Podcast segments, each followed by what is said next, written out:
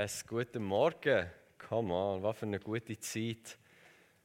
Worship, Jesus zusammen arbeiten, das ist immer mein Highlight. Ich weiß noch vor einem Jahr Lockdown, aber ich das Privileg hatte, für Gottesdienstleitungen machen, was bedeutet hat, ich am Sonntag trotzdem kommen und mit der Band Worship machen. Das danke Jesus. Wir haben äh, letzte Woche, also letzten Donnerstag, SLA Diplomfeier gehabt. Es hat mich so gefreut ähm, nicht studentenlos zu werden, dann hätte er mich falsch verstanden. Ähm, aber zu sehen, zu feiern, was Jesus da in diesen neun Monaten, wie Leute verändert worden sind, wie Leute ihr Leben abgeleitet haben, wie Leute in mehr Kraft, in mehr Liebe unterwegs sind, herausgefunden haben, wer sie sind in den Augen vom Vater. Und das ist für mich immer so, so ein schöner Moment, einfach das zu feiern. Und so, ähm, die Anmeldung für SLA ist immer noch offen. Wenn du SLA machen willst, melde dich an. Wir lieben es, mit Leuten unterwegs zu sein, tiefere Beziehung zu Gott zu entdecken, seine Kraft, seine Liebe zu entdecken.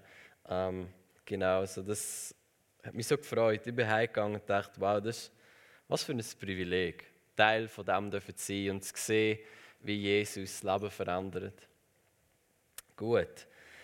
Wir werden heute Morgen aus, äh, über 1. Korinther 6 reden. Ähm, paar habe ich geschrieben, über was ich reden werde, so in der Vorbereitung. Und dann einige, das passiert zwischen selten, aber einige sind auf mich zugekommen, so, wow, Silvan, ich bin gespannt, was du wirst sagen und so, ähm, über, den, über das Kapitel. So, okay, in dem Fall bin ich auch mal gespannt. 1. Korinther 6, Abvers 9 werden wir zusammen anschauen. Und schon in dieser Serie «Kraftvoll Leben» wird nicht äh, rekapitulieren, über was wir alles schon geredet haben. Aber ich habe jedes Kapitel gelesen vor, ich weiß nicht, ein paar Tagen, ein paar Wochen und ich habe gespürt, da ist, etwas drin, wo so kraftvoll ist, was ich mit euch teilen will. Und wir steigen einfach gerade ein, nicht verschrecken. Alles ist aus der Bibel, das ist gut. Ähm, Vers 9, ich lese euch einfach mal vor und wir werden Vers für Vers durchgehen bis zum Ende vom Kapitel, Vers 20. Ähm, und ich werde einfach mein Herz dazu teilen. Gut, äh, 1. Korinther 6, Vers 9 steht, wisst ihr denn nicht? Und der Paulus wiederholt das, wisst ihr denn nicht oder wisst ihr nicht, irrt euch nicht, in diesem Kapitel auffällig oft. Was bedeutet, ich gebe definitiv einen Punkt machen gegenüber der Gemeinde in Korinth, aber der Heilige Geist vermutlich auch gegenüber uns. Also steht, wisst ihr denn nicht, dass Ungerechte das Reich Gottes nicht erben werden? Irrt euch nicht. Also er sagt wie, ey, wisst ihr nicht, dass nicht alles zum Königreich passt und dass nicht jeder das Königreich wird erben. Und dann sagt er, irrt euch nicht. Was bedeutet, dass vermutlich ein bisschen Verwirrung war in der Gemeinde von Korinth. Ähm, und darum sagt er das. Ähm, er sagt, irrt euch nicht, weder Unzüchtige noch Götzendiener, weder Ehebrecher noch Weichlinge noch Knabenschänder, weder Diebe noch Habsüchtige noch Trunkenbolde noch Lästerer noch Räuber werden das Reich Gottes erben. So, wir werden anschauen, was das ist, äh, aus der Schlachterübersetzung, ja, die gerne, aber in, in diesem Punkt jetzt ein bisschen Wörter drin, wo, okay, und was ist das genau? ähm, also er sagt, der Punkt, den Paulus am Anfang macht, sagt, schau, das passt nicht alles ins Königreich hinein. Es gibt Sachen, die passen, es gibt Sachen, die nicht passen. Da zählt er jetzt vor allem die auf, die nicht passen. Und er sagt, schau, nicht jeder wird das Königreich erben. Und was bedeutet das Königreich erben? Es bedeutet Teilhaben am Königreich von Gott. Was ist das Königreich von Gott? Das Königreich von Gott ist dort, wo Jesus regiert. Jesus ist der König und er regiert. Und in diesem Machtbereich, dort wo er regiert, das ist sein Königreich.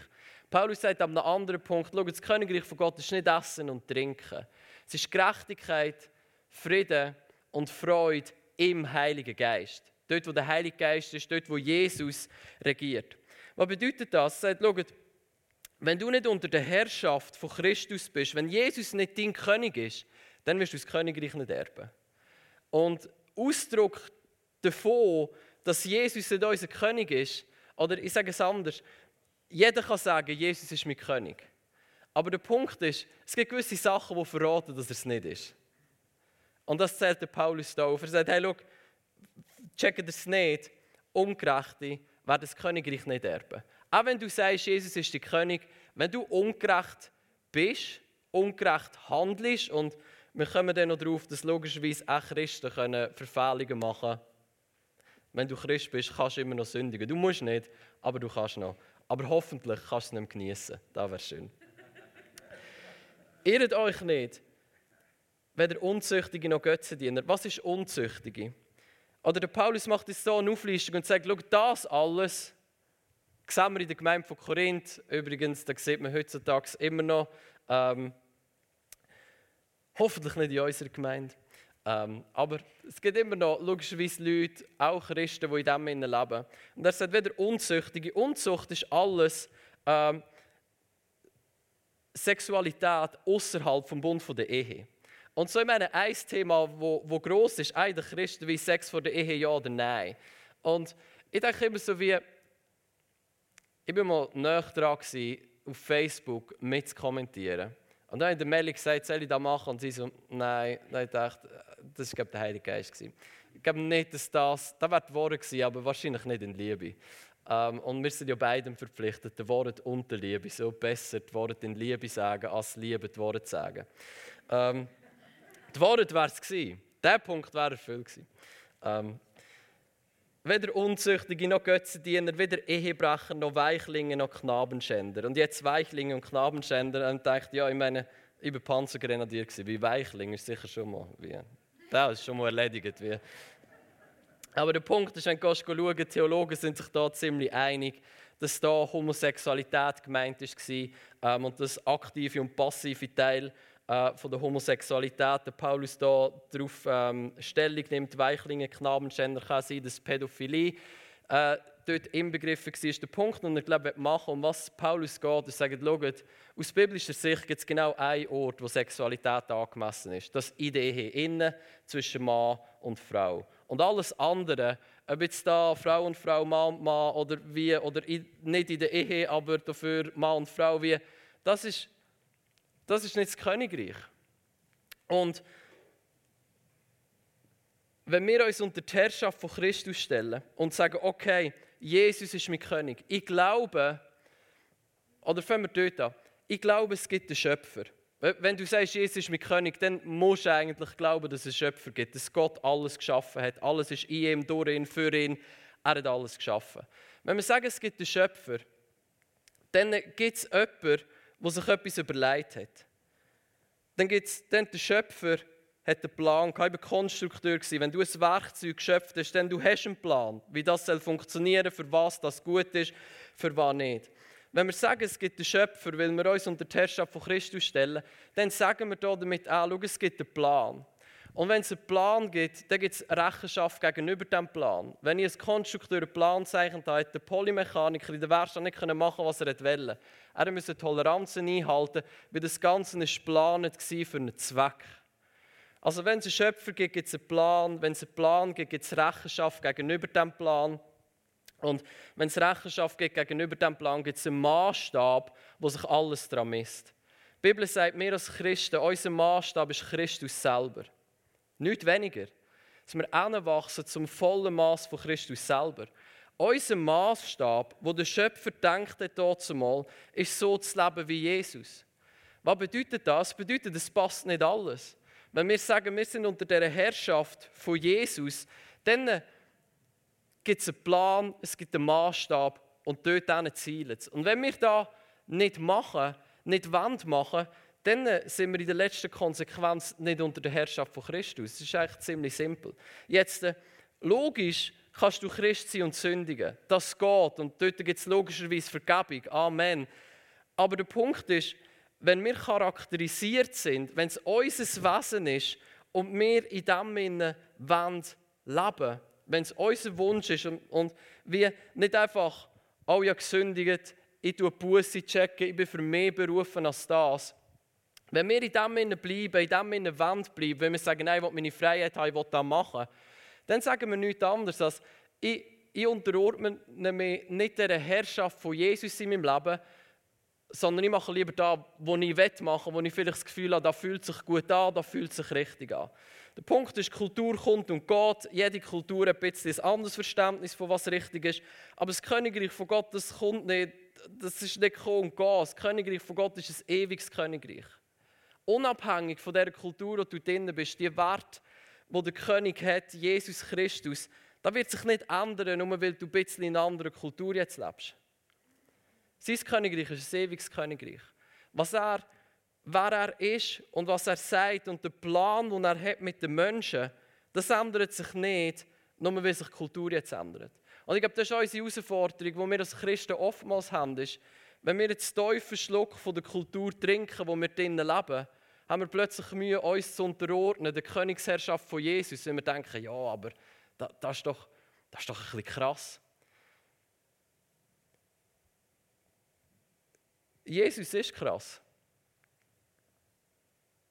In allem, was er gemacht hat, in allem, was er da hat.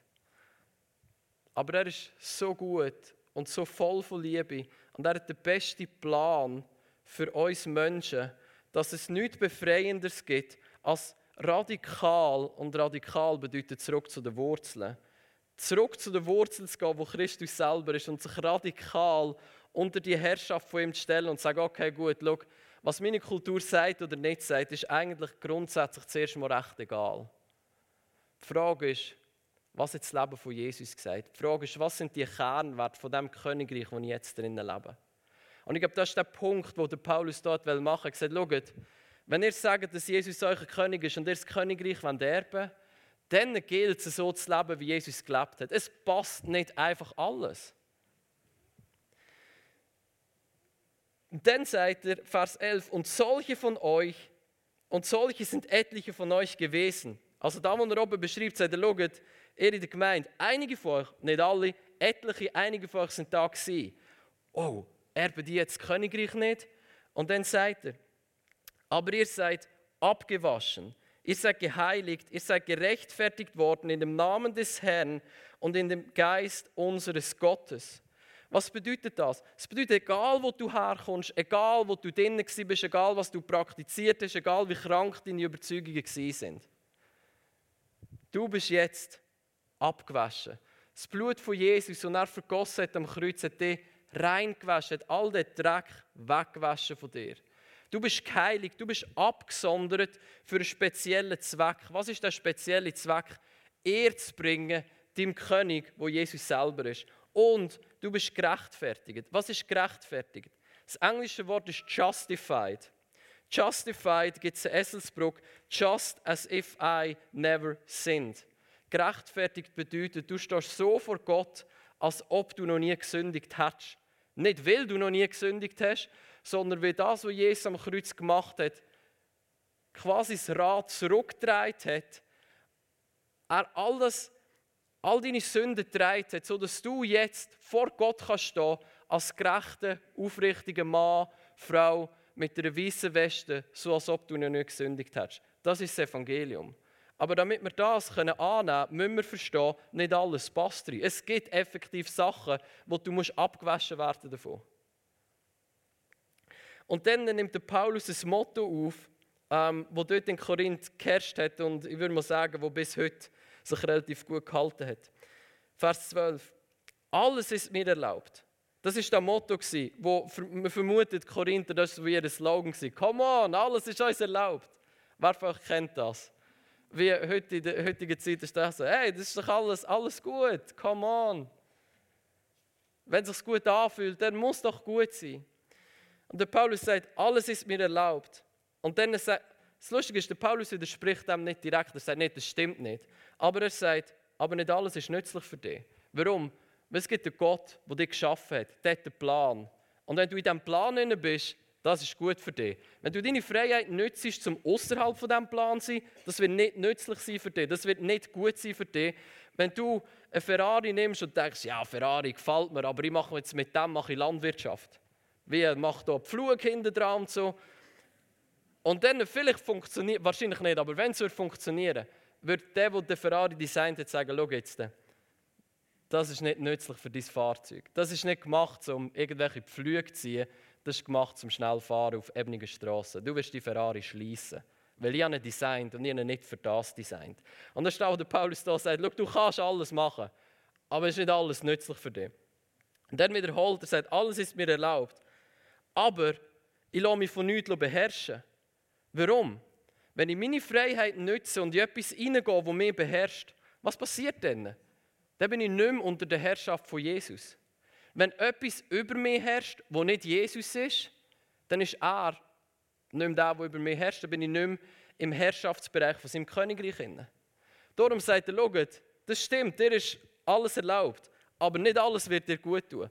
Dir ist alles erlaubt, aber hey, wenn etwas anfängt, über dich herrschen, wo nicht Jesus ist, wird es gefährlich. Gut. Ein anderes Motto, das die Korinther hatten, das der Paulus aufnimmt, ist Vers 13. Die Speisen sind für den Bauch und der Bauch für die Speise. Gott aber wird diese und jene wegtun. Was ich damit sagen ist, schau, die Körper, das ist eigentlich nicht so wichtig. Kommt eigentlich nicht so darauf an, die Körper ist da zum Essen, Essen ist da für die Körper. Und was sie vor allem gesagt haben, ist, Sexualität ist wie, wie wenn du isst oder trinkst. Du, du befriedigst den Körper, aber es ist eigentlich nichts dabei. Wie so Sexualität ist wie wenn du isst. Das halt etwas, was zum Leben gehört. Aber wie du das machst, was du machst, das ist eigentlich recht egal. Was sagt der Paulus? Der Leib aber ist nicht für die Unzucht, sondern für den Herrn und der Herr für den Leib. Also er sagt ihnen, was du mit dem Körper machst, das ist dann nicht ganz so egal, weil der gehört eigentlich Jesus. Und jetzt wird es interessant und jetzt die Stimmungskurve steigt. Wie, also meine Stimmung ist schon immer gut gewesen, aber vielleicht wird es einigen von euch wöhler, wenn wir uns weiter bewegen. Gut. Er sagt, Gott aber hat den Herr auferweckt und wird auch euch auferwecken durch seine Kraft. Jetzt kommt Vers 15. Wieder. Wisst ihr nicht? So, hey, wisst ihr nicht, Ihr sagt, schaut, ihr sagt, ja, äh, Sexualität ist für meinen Körper, wenn ich etwas sehe, ist doch egal, mein Körper der wird vergehen und was ich mit dem mache, kommt eigentlich gar nicht so drauf an. Just have fun, mach was immer du willst. Ist da wo Korinther gesagt und der Paulus sagt, äh, warte mal, Moment, dein Körper, der gehört Jesus.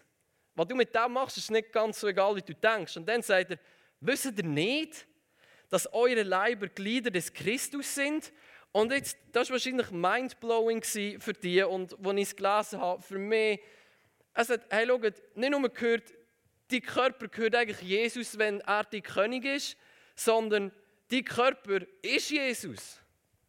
Die, die Körper ist Glieder von ihm. Du kannst nicht einfach machen mit dem, was du machst, sondern die Körper ist, ist der Lieb von Jesus. Du bist da auf dieser Welt, um Jesus zu repräsentieren und nicht zu machen, was du willst. Du bist da, du bist ein Teil von einem Königreich. Das bedeutet, es gibt einen König, der über dein Leben regiert. Der regiert gut, der regiert zu deinem Besten, aber er regiert. Und by the way, dein Körper ist er. Du bist sein Lieb hier auf Erden. Und jetzt musst du dir mal vorstellen, was für eine unendliche Verantwortung, was für ein unendliches Privileg zuerst. Ein Privileg, können zu sagen, mein Lieb sind Glieder von Christus. Wie genial ist das zu realisieren?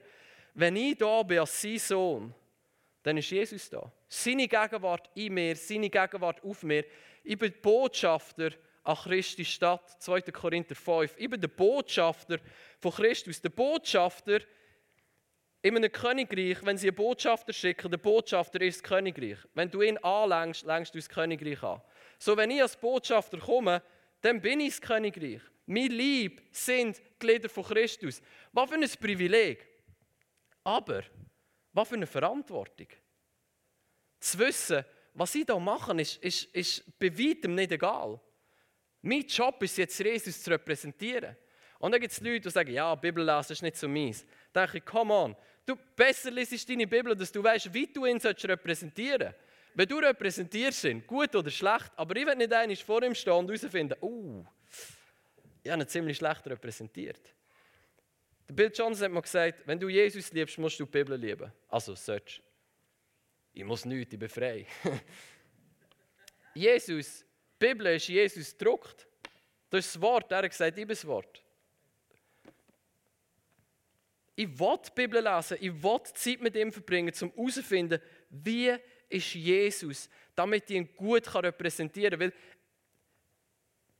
wisst ihr nicht, dass eure Leiber Glieder des Christus sind? Das ist ein riesiges Privileg, aber eine enorme Verantwortung.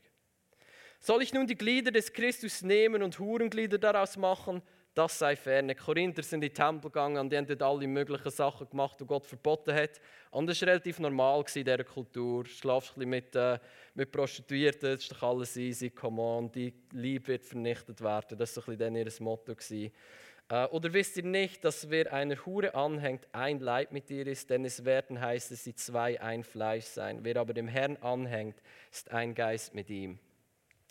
Es gibt eine Lüge in unserer Welt und die sagt, es gibt beiläufigen Sex. Es gibt Sex, wo nicht mehr ist als einfach, komm on, wir haben Spass zusammen und es ist alles gut. Was der Paulus da sagt, ist, schau, es gibt es nicht.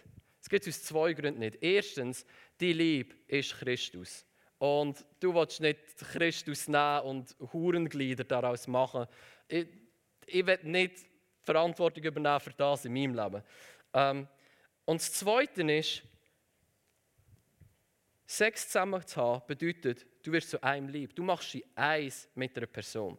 Ich werde kurz etwas sagen, bevor wir weitergehen zu dem, was ich das jetzt gefunden das ist schon gut. Das nicht, habe ich nicht selber erfunden, äh, hat der gescheite Mann gesagt, aber er ist super gefunden. Und zwar sagt er, schau jetzt, wir davon aus, die meisten von euch wissen, was ein One-Night-Stand ist. Das bedeutet, du schlafst einfach eine Nacht zusammen und ohne weitere Verpflichtungen. Jeder macht nachher wieder, was er will. Wenn du das zulässt in deinem Leben, was du machst, ist, du sagst an einer Person, wo du mit ihr schlafst, schau, dein, dein ganze Leben, deine ganze Person ist mir eigentlich egal. Alles, was ich will von dir, ist dein Körper. Ich erachte deine Seele, dein Geist, dein Leben nicht als wertvoll genug, zum verfolgt werden. Also verfolgt werden im Sinne von angenommen zu werden und in Liebe verfolgen und sagen, ich liebe dich, ich lege mein Leben ab. Sondern du willst nur den Körper ist super entehrend, weil er bedeutet, ich schaue dich als etwas Spezielles an. Und wenn ich sage, du bist auch gar nicht speziell, ich will nur die Körper, dass ich meine Bedürfnisse befriedigen kann, das ist entehrend. Der Punkt ist aber, wenn du das machst, sagst du genau das Gleiche über dich selber. Weil du lässt zu, dass jemand das auch über dir sagt. Du sagst, ich bin es gar nicht wert, dass die ganze Person verfolgt zu werden. Es ist okay, wenn jemand nur meinen Körper will, weil ich bin gar nicht so wertvoll, dass ich als ganze Person, als ganze Silvan geliebt werden das ist ziemlich intensiv, weil Vers 20 lesen wir, oh, ihr seid teuer erkauft. Wow, eigentlich bin ich wertvoll. Ich entehre mein Gegenüber und ich lasse zu, dass mein Gegenüber mich entehrt. Der Punkt ist, es hat noch nicht mal etwas, gewisse Leute sagen, ja, aber Liebe. Der Punkt ist, Liebe sucht nicht das ihre. 1. Korinther 13. Die Liebe sucht nicht ihres eigenen, der Liebe geht nicht um sich selber. Wenn ich aber jemanden brauche, der meine Bedürfnisse stellt, dann geht es um mich. Und dann ist es nicht mehr Liebe, dann ist es eigentlich Missbrauch. Ich missbrauche die Körper, um meine Bedürfnisse zu stellen. Das ist dann nicht mehr so romantisch. Und dabei sage ich, du bist eigentlich gar nicht wertvoll, ich will nur die Körper. Und ich bin übrigens auch nicht wertvoll. Es ist okay, wenn jemand einfach meinen Körper nimmt, um seine Bedürfnisse zu stellen und mehr für das missbraucht. Wenn wir die Sachen durchdenken, merken wir, Sexualität ist nicht einfach, ja, hab ein bisschen Spass und erlebe mal möglichst vieles, damit nachher weißt, was dir gefällt. Sexualität ist eine tiefe Verbundenheit und ist super kraftvoll. In der Ehe super kraftvoll. Es bindet dich an die Person, die sagt, ich bin für immer bei dir und ich lege mein Leben ab für dich. Egal was kommt, ich bin da. Mit so einer Person willst du dich tief verbinden. Mit jemandem, der dich entehrt und sagt, na, du bist mir eigentlich egal, ich will nur die Körper kurz missbrauchen für meine Bedürfnisse. Liebe ist eigentlich auch nicht wirklich, ich will eigentlich nur mehr befriedigen. Ein Lieb, ein Fleisch werden mit so einer Person ist definitiv keine gute Idee. Gut. Nachher sagt der Vers 17, wer aber dem Herrn anhängt, ist ein Geist mit ihm. Wir sind, zuerst er, wir sind sie lieb. Wir, wir haben die Verantwortung, Jesus zu repräsentieren in dieser Welt. Dann sagt er, schau, wenn du mit einer Hure zusammenkommst, dann du wirst ein Fleisch werden mit ihr. Aber wenn du am Herr anhängst, wenn du mit ihm connectest, wirst du ein Geist sein mit ihm. Und dann äh, flieht Die Unzucht, jede Sünde, die ein Mensch sonst begeht, ist außerhalb des Leibes. Wer aber Unzucht verübt, sündigt an seinem eigenen Leib. Und das ist der Punkt, den Paulus macht. Sagt, look, Sexualität ist mehr oder weniger anders als alles andere. Das ist effektiv wichtig, was du machst, weil du zerstörst dein Leben. Wenn du lügst, zerstörst du am anderen sein Leben. Wenn du Sexualität lebst, nicht in der Ordnung, wo Gott denkt, dann zerstörst du dein Leben. Kannst du mal Sprüche 5 und Sprüche 6 lesen, was der Salomon zu sagen hat über Sexualität. Wie wenn du reingehst ins Haus von der Verführerin und am Schluss ist dein Leben zerstört und du schaffst für irgendjemand anderen, um irgendwelche komischen Schulden zurückzuzahlen. Das ist das, was passiert. Sprüche 5 und 6 kannst du alles lesen, wir haben keine Zeit, um dort hinzugehen. Aber wenn du Unzucht lebst, Sex außerhalb der Ehe zwischen Mann und Frau, zerstörst du dein Leben. Oder wisst ihr nicht, und jetzt schon wieder der Paulus, ah, und übrigens, wisst ihr auch nicht, dass euer Leib ein Tempel des in euch wohnenden Heiligen Geistes ist, den ihr von Gott empfangen habt und dass ihr nicht euch selbst gehört. Seid ihr, ah, übrigens, und haben ihr noch nie herausgefunden, die Liebe ist der Liebe von Christus. Du, du bist sein Lieb hier auf dieser Welt, du repräsentierst ihn, du bist ein Geist geworden mit ihm. Und dann sagt er, ah, und übrigens, die Tempel ist ein Tempel vom Heiligen Geist. Und übrigens, der gehört gar nicht mehr dir selber. Was du machst mit deinem Lieb, das ist eigentlich nicht mehr deine, Verant also, ist deine Verantwortung, aber du kannst nicht mehr darüber bestimmen. Weil der gehört eigentlich gar nicht mehr dir. Warum? Denn ihr seid teuer erkauft. Hey, einer hat die rausgekauft. Was bedeutet, du gehörst jetzt ihm? Das ist super gute News, weil er hat die rausgekauft aus dem grössten Mist raus. Hat sein Leben ab, Jesus hat sein Leben abgeleitet, um dich rauszukaufen. Das ist geniale News. Aber es bedeutet, du bist jetzt unter der Herrschaft von ihm, du gehörst nicht mehr dir selber. Die Liebe ist jetzt, wird jetzt gebraucht als Tempel vom Heiligen Geist, der in dir wohnt. Und du kannst nicht machen, was du willst. Wir lieben alle den Vers, dort wo der Geist vom Herrn ist, dort ist Freiheit. Come on, das stimmt. Aber dort wo der Geist vom Herrn ist, ist das Königreich von Gott. Was bedeutet, du bist eigentlich gar nicht frei. Das bedeutet, du bist frei von allem möglichen Schlechten, aber du bist jetzt eigentlich unter der Herrschaft von ihm. Der Paulus sagt ein paar Kapitel später und sagt, der Griechen bin ich Griech, der Juden bin ich Juden, und denen, die ohne Gesetz sind, bin ich, als ob ich ohne Gesetz wäre. Und nachher fügt er an und sagt, aber ich bin nicht ohne Gesetz, sondern ich lebe am Gesetz von Christus. Ich bin ihm verpflichtet.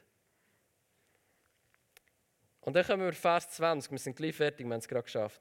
Vers 20. Denn ihr seid teuer gekauft. Das ist der Vers, den ich das letzte oder das vorletzte Mal darüber predigt habe. Wir sind teuer gekauft. Der Vater im Himmel hat gesagt, du bist es wert, sie alles für dich hergeben, um dich zurückzukommen in meiner Familie. Mir ist kein Preis zu hoch. Weil er uns zurückgekauft hat, er uns gezeigt hat, wir sind wertvoll ohne Ende, sind wir befähigt, unverpflichtet. Darum verherrlicht Gott in eurem Leib und in eurem Geist, die Gott gehören. Ich finde es immer wieder interessant, wenn du so Sachen lesest, die 2000 Jahre alt sind und du denkst, das hat gestern einer geschrieben, das passt in unsere Zeit. Das ist wie sein Königreich, das Königreich von Gott, das Königreich von Jesus Christus, ist ein ewiges Königreich. Was er gesagt hat, das gilt für immer. Und es wird immer so sein, dass das, was er gesagt hat, gut ist für uns. Es wird immer so sein, dass wenn wir aus da machen, wo wir denken, was gut ist, und nicht in Übereinstimmung ist mit dem, was er uns gesagt hat, wird es immer schlecht sein für uns.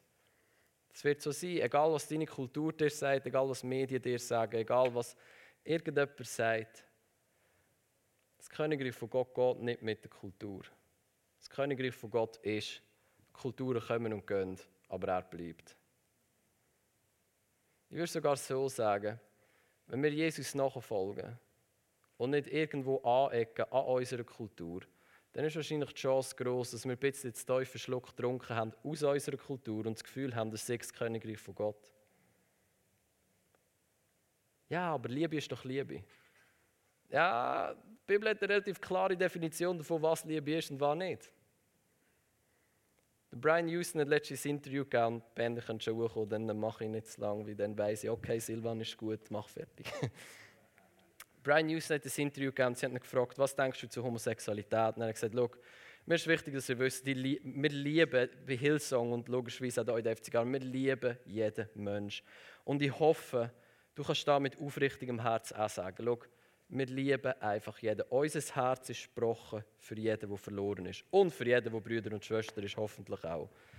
Wir lieben jeden Mensch. Und dann hat er gesagt, aber wisst ihr, was ich zu Homosexualität denke, das ist eigentlich gar nicht relevant.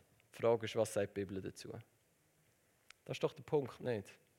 Was ich mir für Gedanken mache dazu, ja, ich sage mal, wird wahrscheinlich in ein paar Jahren niemand mehr interessieren. Die Frage ist, was sagt die Bibel?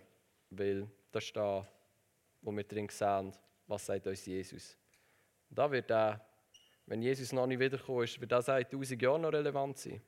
Was ich denke dazu? Wahrscheinlich nicht. Was Jesus gesagt hat, ziemlich sicher schon. Darum, ich glaube, ab und zu ist Demut gut, dass wir merken, wow, unsere Meinung ist eigentlich gar nicht so wichtig.